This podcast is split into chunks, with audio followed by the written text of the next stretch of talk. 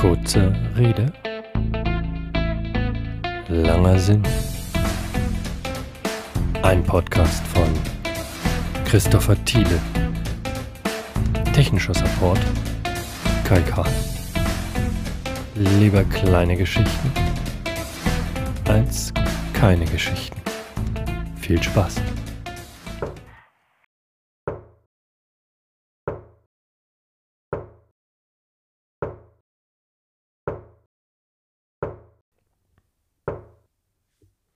Folge 10 Aus der Tiefe des Raumes Die unendliche Schwärze des Alls erdrückt mich fast. Die wenigen Lichtpunkte, die dieses Universum für uns bereithält, sind nichts weniger als Stecknadelköpfe inmitten eines gigantischen leeren Ozeans. Ich starre auf das Wurmloch, das sich in ausreichender Entfernung von unserem Raumschiff aufgetan hat. Ich starre auf die Armaturen und silbrig blinkenden Lichter über meinem Kopf. In ungeahnter Geschwindigkeit rauscht mein Kopf von einem Punkt zum anderen und kann doch nichts festhalten von dem, was ich sehe. Es ist die Einsamkeit, die einen auffrisst. Es ist das Warten ohne Gewissheit, dass das, was man tut, einen Sinn ergibt. Im Gegenlicht der blass schimmernden Tastpunkte in meinem Cockpit erhasche ich einen Blick auf mein Spiegelbild im Glas. Meine Haut ist weiß und irgendwie knittrig. Sicherlich eine Auswirkung der langen Zeit ohne Sonnenlicht und Wärme. Sowas erzählt dir vorher keiner. Ich stoße mich ab und gleite durch die Brücke. Im Kommandostand der Transporteinheiten und auch in der Versorgungszentrale für Luft, Wasser und Rotationsgeschwindigkeit ist niemand. Alle schlafen in ihren Kapseln und ich hoffe, sie tun es friedlich. Bevor man seine Augen schließt, kann man wählen, was man träumen möchte. Zufällige Kindheitserinnerungen stehen zur Auswahl, aber auch Wünsche und Ängste, um sich zu erden, wie sie sagen. Und das ist auch notwendig, wenn ihr mich fragt, denn nie war jemand weiter von der Erde entfernt als wir. Vor einigen Jahren wurde es beschlossen, dass wir nun wirklich ernsthaft suchen sollen nach Leben. Ich meldete mich freiwillig und doch wäre ich freiwillig nie gegangen, hätte man mir nicht zugesichert, dass mir bis auf die üblichen kleineren Gefahren nichts zustoßen könne auf dieser Mission. Für uns an Bord würde die Mission lediglich 100 Tage dauern, hatte man uns gesagt. Für die Menschen auf der Erde wären wir fast zwei Jahrzehnte fort, natürlich nur, falls die Berechnungen der Einsteins und Minkowskis unserer Welt korrekt waren. Unsere Mission dauerte bereits 57 Tage. Seit drei Wochen starren wir nun auf dieses Wurmloch und trauen uns nicht. Wagen es nicht. Ja, was eigentlich? Hast du schon wieder Wache? Das vierte Mal diese Woche, oder? Ich fahre herum. Durch die Tatsache, dass hier niemand geht oder rennt, hört man auch keine Schritte hinter sich. Nur leichtes Klimpern der metallenen Schnallen am Anzug verraten dich, wenn du schnell auf etwas oder jemanden zufliegen möchtest. Hm, ja, kann schon sein. Ich weiß es nicht mehr so recht, wann eine Woche anfängt und wann sie aufhört. Das weiß man auf der Erde auch nicht, sagt James mit einem Augenzwinkern. Sonntage, Montage sind auch nur Hilfskonstruktionen, oder nicht? Er hält kurz inne und mustert mich. Nein, im Ernst. Du musst ein wenig auf dich acht geben. In Ordnung? Ja, ja, winke ich ab und blicke aus den dicken Fenstern auf das Wurmloch. Meinst du, meinst du, sie können uns sehen? Ob sie es können, weiß ich nicht, antwortet James und schwebt langsam neben mich. Ich bin mir aber relativ sicher, dass sie uns spüren. Das Wurmloch verändert sich fortwährend, während ich es anstarre. Nun bin ich jedoch nicht mehr allein. James starrt mit mir. Wir beide schweigen. Zu effektvoll ist das, was sich unseren Augen bietet. Das Wurmloch ist rund, tiefschwarz in der Mitte, wo die Gravitation so groß ist, dass nicht einmal Licht entfliehen kann. Aufgefasert an den Rändern alle Farben der Lichter, die sich in seinem Inneren brechen und die von außen auf dieses kugelförmige Gebilde scheinen. Es scheint fast so, als würde es alles in sich aufsaugen und ich frage mich unwillkürlich, wie es wohl auf der anderen Seite aussieht. Kann man überhaupt hindurchfliegen? Wird man zerquetscht von der schieren Masse? Wie funktioniert dort Zeit? Auch wenn wir hier Pionierarbeit leisten, Jean, beginnt James mit leiser Stimme. konnten wir lokalisieren, woher dieses elende Klopfen kommt? Es begann, als wir hier ankamen, antworte ich zögernd. Also muss es vom Loch kommen? Vom Loch oder aus dem Loch? Ja, das ist hier die Frage, nicht wahr? Ich finde, wir sollten es versuchen. Was versuchen? Hindurchzufliegen? Ich schüttle heftig den Kopf. Wir wissen nicht, was das mit uns macht. Dafür haben wir keine Freigabe. Und James reagiert heftig. Ach, scheiß doch auf die Freigabe. Wer konnte auf der Erde ahnen, dass es so aussieht? Dass es so sehr nach uns ruft? Dass es uns sogar akustisch willkommen heißt? Klingt das Klopfen für dich, als würde uns jemand oder etwas willkommen heißen? Für mich klingt das eher, als würde jemand an etwas bauen. Wir beide drehen uns um. Catherine hatte gesprochen, unser Wissenschaftsoffizier. Die Frage ist nur, woran gebaut wird. Letztendlich ist es wie bei Schrödingers Katze, oder nicht? Wenn wir es nicht sehen, was es ist, kann es alles sein. Ich muss darüber nachdenken, werfe ich entschieden ein und schwebe davon, lasse die beiden allein und verkrieche mich in meine Gedanken. Meine Schicht ist nun sowieso zu Ende.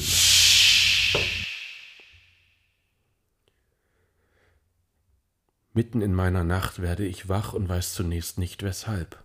Verschlafen reibe ich mir die Augen und höre in die Dunkelheit hinein. Nichts. Kein Geräusch.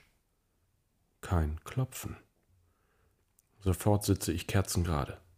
Kein Klopfen. Kein Geräusch. Nichts. Ich blicke auf die Kommunikationseinheit an meinem Handgelenk. Nichts. Tot. Kein Licht. Ich springe aus dem Bett, genieße kurz die Schwerkraft im Wohntrakt, steige in die Hose und den Overall und hämmere auf den Türöffner ein. Doch nichts tut sich. Kein Licht geht an. Auch die Nachtbeleuchtung ist aus. Ich betätige die Entriegelung der Tür, die eigentlich nur für den Notfall gedacht war. Ist das ein Notfall? Den kurzen Flur nehme ich im Sprint. Als ich die Kommandoeinheit erreiche, deren Tür offen steht, stoße ich mich ab und fliege durch den Raum. Hier herrscht keine Schwerkraft mehr. Hier bin ich im Kopf unseres Schiffes.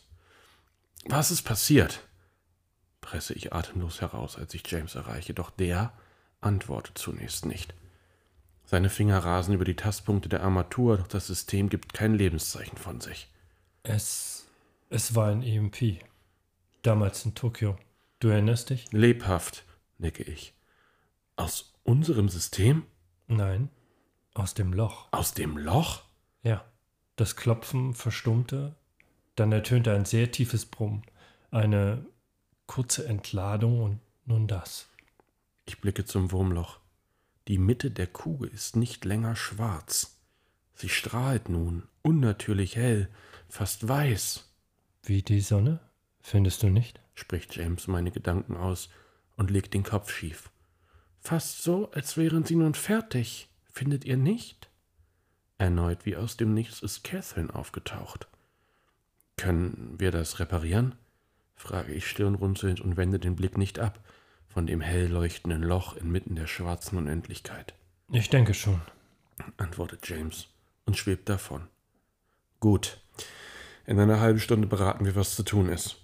Ich kann es kaum erwarten, Jungs, sagt Catherine und schwebt ebenfalls davon.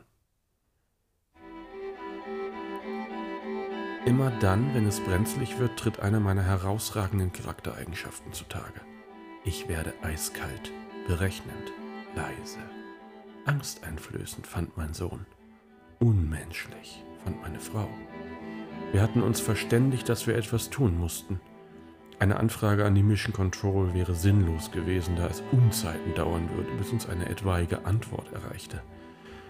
Alle anwesenden Offiziere nicken. Alle fliegen auf ihre Positionen, setzen sich. Alle machen sich bereit.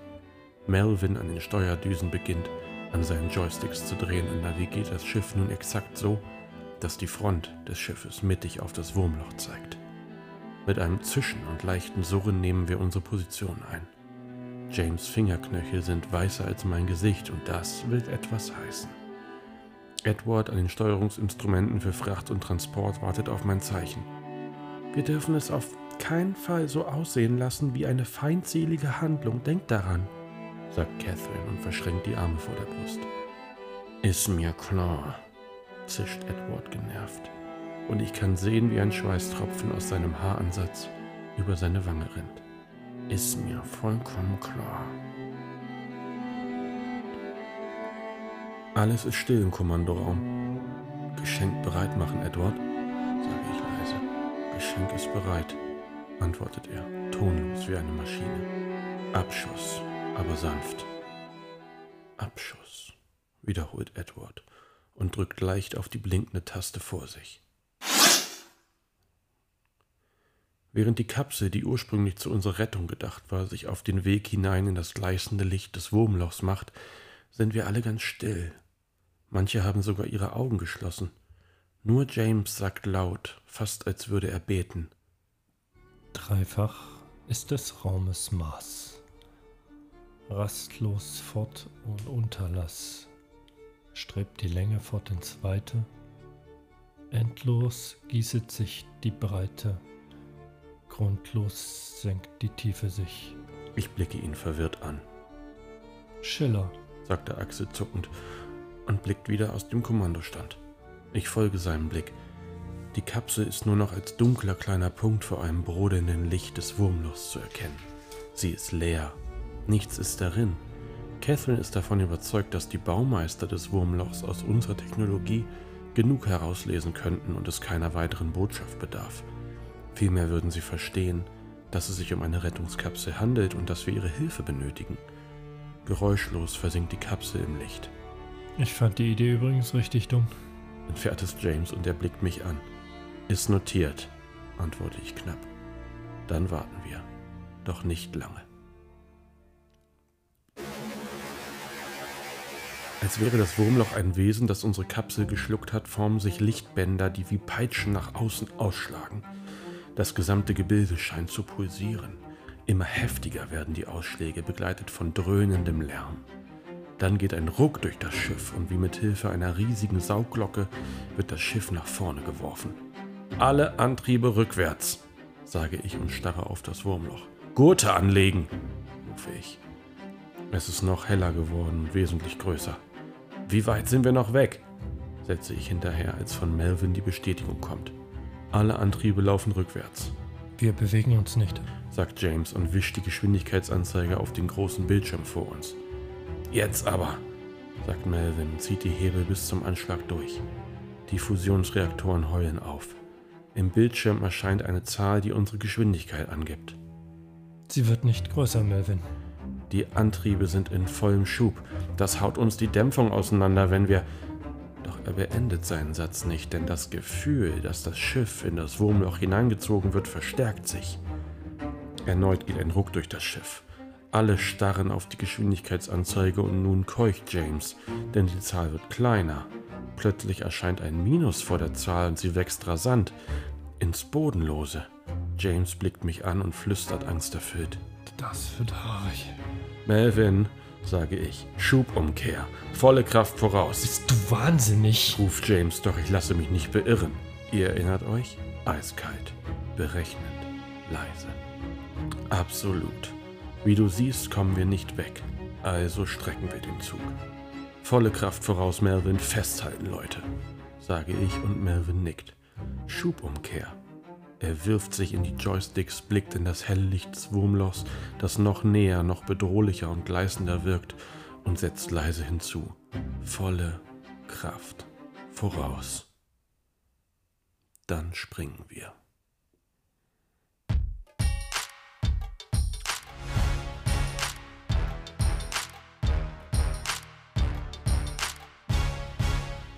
Logbuch des ersten Offiziers an Bord der Explorer James Flanagan, Sternzeit 2.14334. Die Arbeiten am Austauschtunnel gehen voran. Die Vorrichtung sollte planmäßig fertiggestellt werden. Wie im Protokoll vorgesehen, wird die Inbetriebnahme morgen 10 Uhr stattfinden. Wir erwarten keine Probleme. Logbuch des ersten Offiziers an Bord der Explorer James Flanagan, Sternzeit 2.14335. Die Arbeiten sind abgeschlossen. Die Inbetriebnahme des Austauschtunnels erfolgt in 5, 4, 3, 2, 1. Inbetriebnahme erfolgreich. Ich war mir zunächst nicht sicher, ob wirklich alles so reibungslos ablaufen würde, wie von der Obrigkeit vorhergesehen. Und auch Catherine und Jean hatten Zweifel geäußert. Doch nicht den Schwarzmalern gehören die Welten, sondern den Machern. Das hatte schon mein Vater einmal gesagt, der ebenfalls Baumeister gewesen war.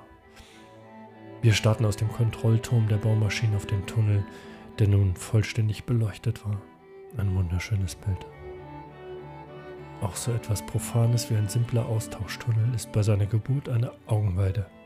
Fahrt die Anhaftungsmechanismen hoch, hörte ich schon rufen, aufgeregt wie immer. Wie ein kleines Kraftwerk, das es ja nun mal war, nahm der Tunnel seine Arbeit auf. Plötzlich sah ich, wie sich Jeans Augen weiteten, und auch Edward schien von irgendetwas beunruhigt. Was ist los? erkundigte ich mich, doch keiner der beiden antwortete. D dort ist jemand. Etwas ist auf dem Weg zu uns. Das ist völlig unmöglich, antwortete ich und starrte auf die große Tunnelöffnung. Unzählige Austauschtunnel hatte ich errichten lassen und nie, ich wiederhole, nie war etwas derartiges passiert. Lasst es durch, sagte ich dann und verschränkte die Arme. Wahrscheinlich ein Asteroid. Nichts Bedrohliches. Mit einem leisen Geräusch, fast schüchtern, durchbrach etwas die intertemporale Membran des Tunnels und blieb vor unseren Augen im leeren Raum hängen. Ist das ein Raumschiff? Fragte Jean und schaute mich völlig entgeistert an. Das ist völlig unmöglich, wiederholte ich und musste jedoch wohl oder übel anerkennen, dass es sich tatsächlich um eine Art Raumschiff handelte, vielmehr eine kleine Kapsel vielleicht zur Rettung. Ich zögerte. Was ich nun tat und nicht tat, konnte gravierende Auswirkungen entfalten. Das war mir völlig klar. Was nun? Ich zögerte nicht lange. Können wir auf die andere Seite sehen? Catherine reagierte genervt. Nein, das ist leider nicht möglich. Wie bei Schrödingers. Katze, ja, ja, ich weiß. Gut, dann eben so. Anhaftungsmechanismus auf Maximum. Ich will wissen, was da noch ist. Anhaftungsmechanismus auf Maximum, wiederholte Jean und schob den Regler hoch. James, dir ist klar, dass uns das jetzt alles um die Ohren fliegen kann, oder? Er klang verängstigt. Zu Recht, wie sich herausstellen sollte. Das Wurmloch kommt näher und näher. Mit immer größer werdender Geschwindigkeit rasen wir auf die riesige Kugel zu und je näher wir ihr kommen, umso mehr spüren wir die Gravitation, die uns erbarmungslos nach vorne zieht. Wir hängen in den Gurten unserer Sitze und klammern uns an alles, was wir finden können. Das gesamte Schiff wackelt. Ich kann kaum atmen, so sehr drückt es auf meinen Brustkorb. Nichts hätte uns auf diesen Augenblick vorbereiten können. In keinem Training, in keinem Seminar wird dir erklärt, wie du mit solch einem Moment zurechtkommen sollst. Keuchend kontrolliere ich dieses Thema und sage, bereit machen zum Durchbruch. Als das riesige Objekt die Membran passierte, traute ich meinen Augen nicht. Es war unwahrscheinlich schnell und raste völlig ungebremst in einen der Kontrolltürme. Trümmerteile stoben auseinander. Kleinere Explosionsblitze durchzuckten die Schwärze. Wie in Zeitlupe erhaschte ich einen Blick auf den leicht nach oben abgesetzten Kommandostand des Schiffes und konnte sehen, wie die Gestalten darin über und durcheinander fielen. Fangt das Schiff ab, rief ich, und Jean gehorchte. Er drehte den Regler so herunter, dass die Anhaftung sich umkehrte und das Schiff nun in Balance hielt. Erst jetzt atmete ich aus. Schäden aufnehmen, schnellstmöglich Bericht an mich. Epilog Vor einigen Jahren wurde es beschlossen, dass wir nun wirklich ernsthaft suchen sollen nach Leben. Und wir haben es gefunden. Doch ganz anders als erwartet. Es ist uns bereits vorgezeichnet. Vor vielen Jahrzehnten war unsere Technologie so weit fortgeschritten, dass wir nach unserem Heimatplaneten auch den Weltraum und die Zeit bezwingen konnten. Nie hätte ich mir träumen lassen, dass unsere Existenz nicht einmalig ist, dass unsere Vergangenheit auch unsere Zukunft ist? Wenn die alte Historiker in verstaubten Räumen so etwas erzählen, glaubst du es ja auch nicht. Vielleicht kann sich unser Verständnis des Lebens grundsätzlich ändern. Ich denke nicht. Ich glaube eher, dass es so ist wie immer. Der Mensch erweitert seinen Horizont und lernt sich neu kennen, als das, was er früher war. Als das, was er ist. Und natürlich als das, was er dereinst vielleicht sein wird. Ein Entdecker. Aus der Tiefe des Raumes.